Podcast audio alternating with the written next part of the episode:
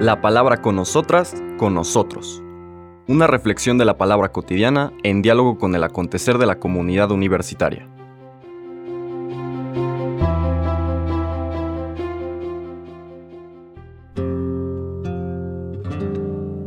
Hola, buenos días.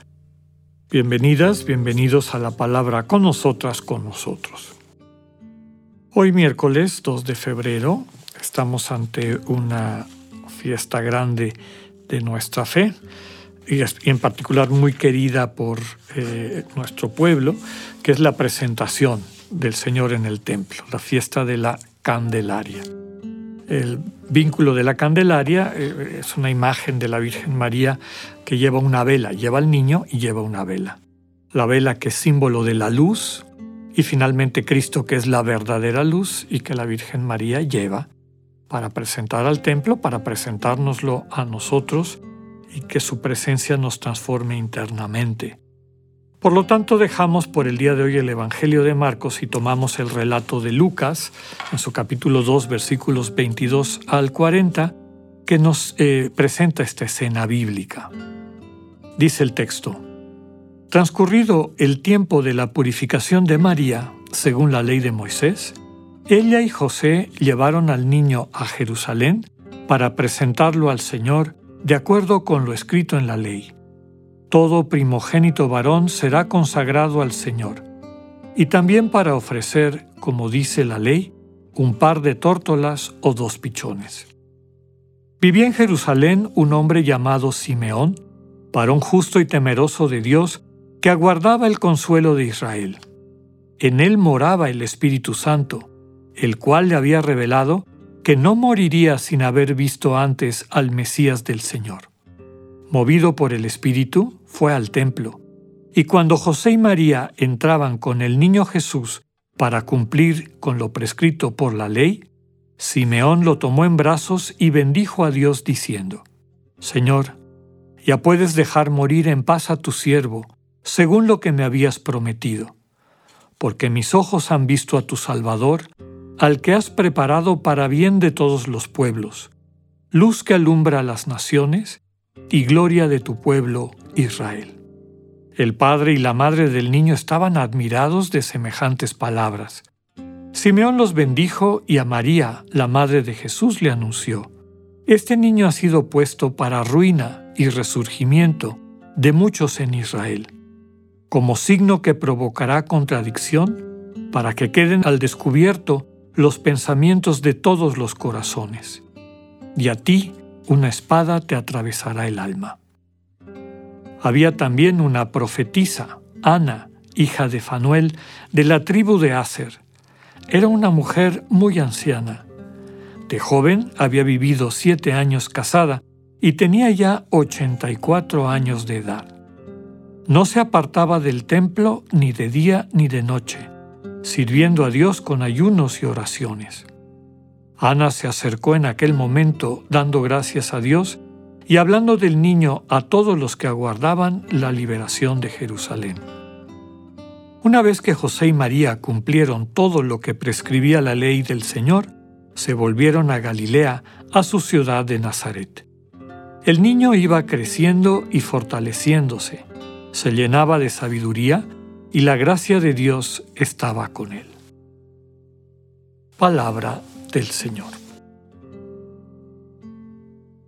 Nuevamente tenemos un texto largo, es una perícopa, ya hemos dicho que perícopa es el nombre técnico para una escena bíblica, es la escena de esta presentación del Señor en el templo.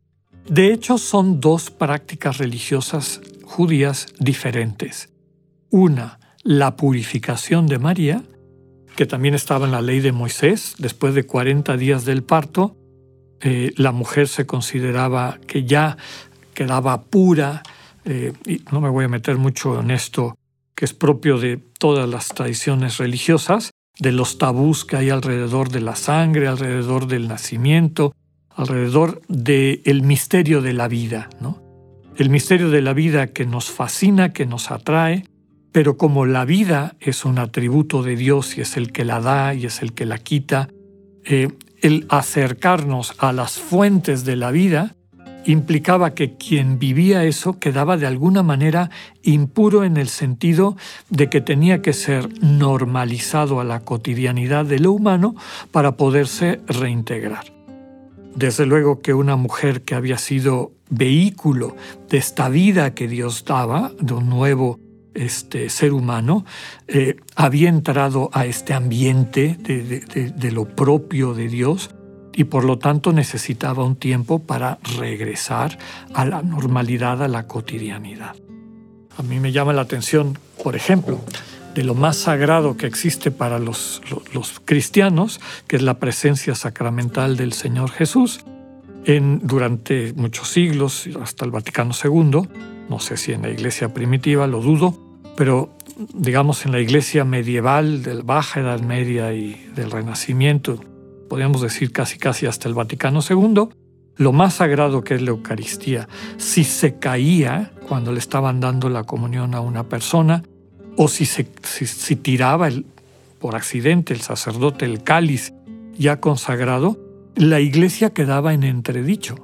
Todo el mundo se tenía que salir y tenía que haber una serie de rituales para purificar, digamos, a esa iglesia como les digo, es parte de una tradición antigua propia de la vida humana, pero es lo que está detrás de esta primera ofrenda. Importante de esta primera ofrenda es que se hacía una, un sacrificio eh, y el sacrificio, lo que se llevaba a sacrificar tenía que ver con eh, los recursos económicos de la familia. Cuando era una familia que tenía suficientes recursos, pues era una res de buen tamaño podía ser un, becerrito o algo así. Una familia de clase media, una familia de artesanos con algo de recursos, pero no muy rica, normalmente llevaba un cordero, un cabrito.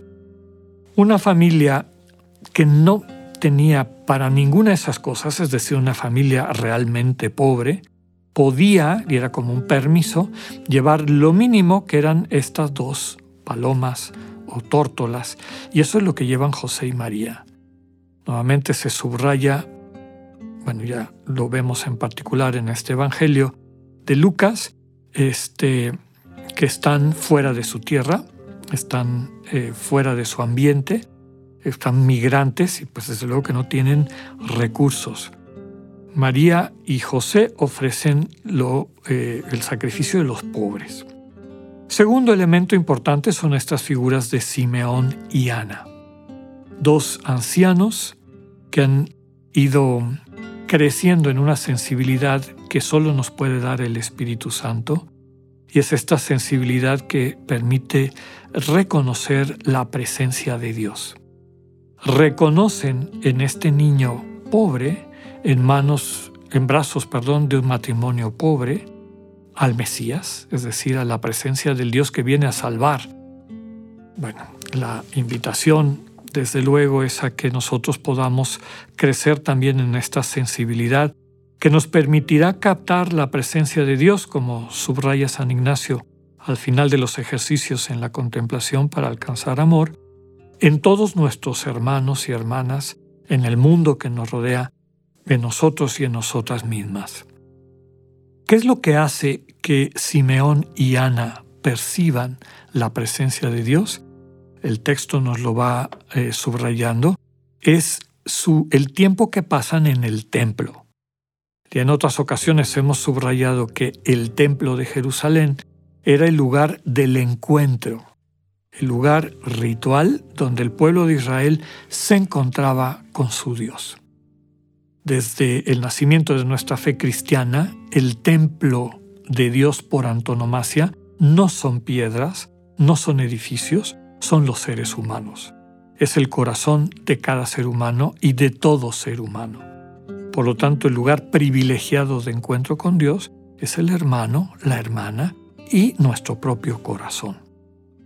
Que podamos nosotros ir creciendo como Simeón y Ana en esta búsqueda cotidiana del encuentro con Dios en el santuario de nuestro corazón, aprendiendo a reconocer ahí su presencia y eventualmente a captarla también en el mundo que nos rodea, en todo lo que ha salido de las manos de Dios y que el mismo Dios subrayó que era bueno, y de manera particular en nuestros hermanos y hermanas y en nuestro propio corazón.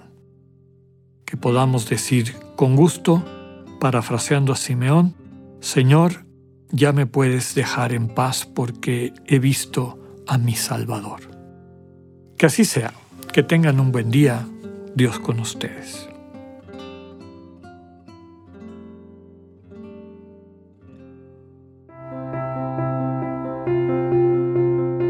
Acabamos de escuchar el mensaje del Padre Alexander Satirka. Escúchalo de lunes a viernes a las 8.45 de la mañana por radiveroleón.com o a través de nuestra app gratuita para iOS y Android. Radivero León, no todo está dicho.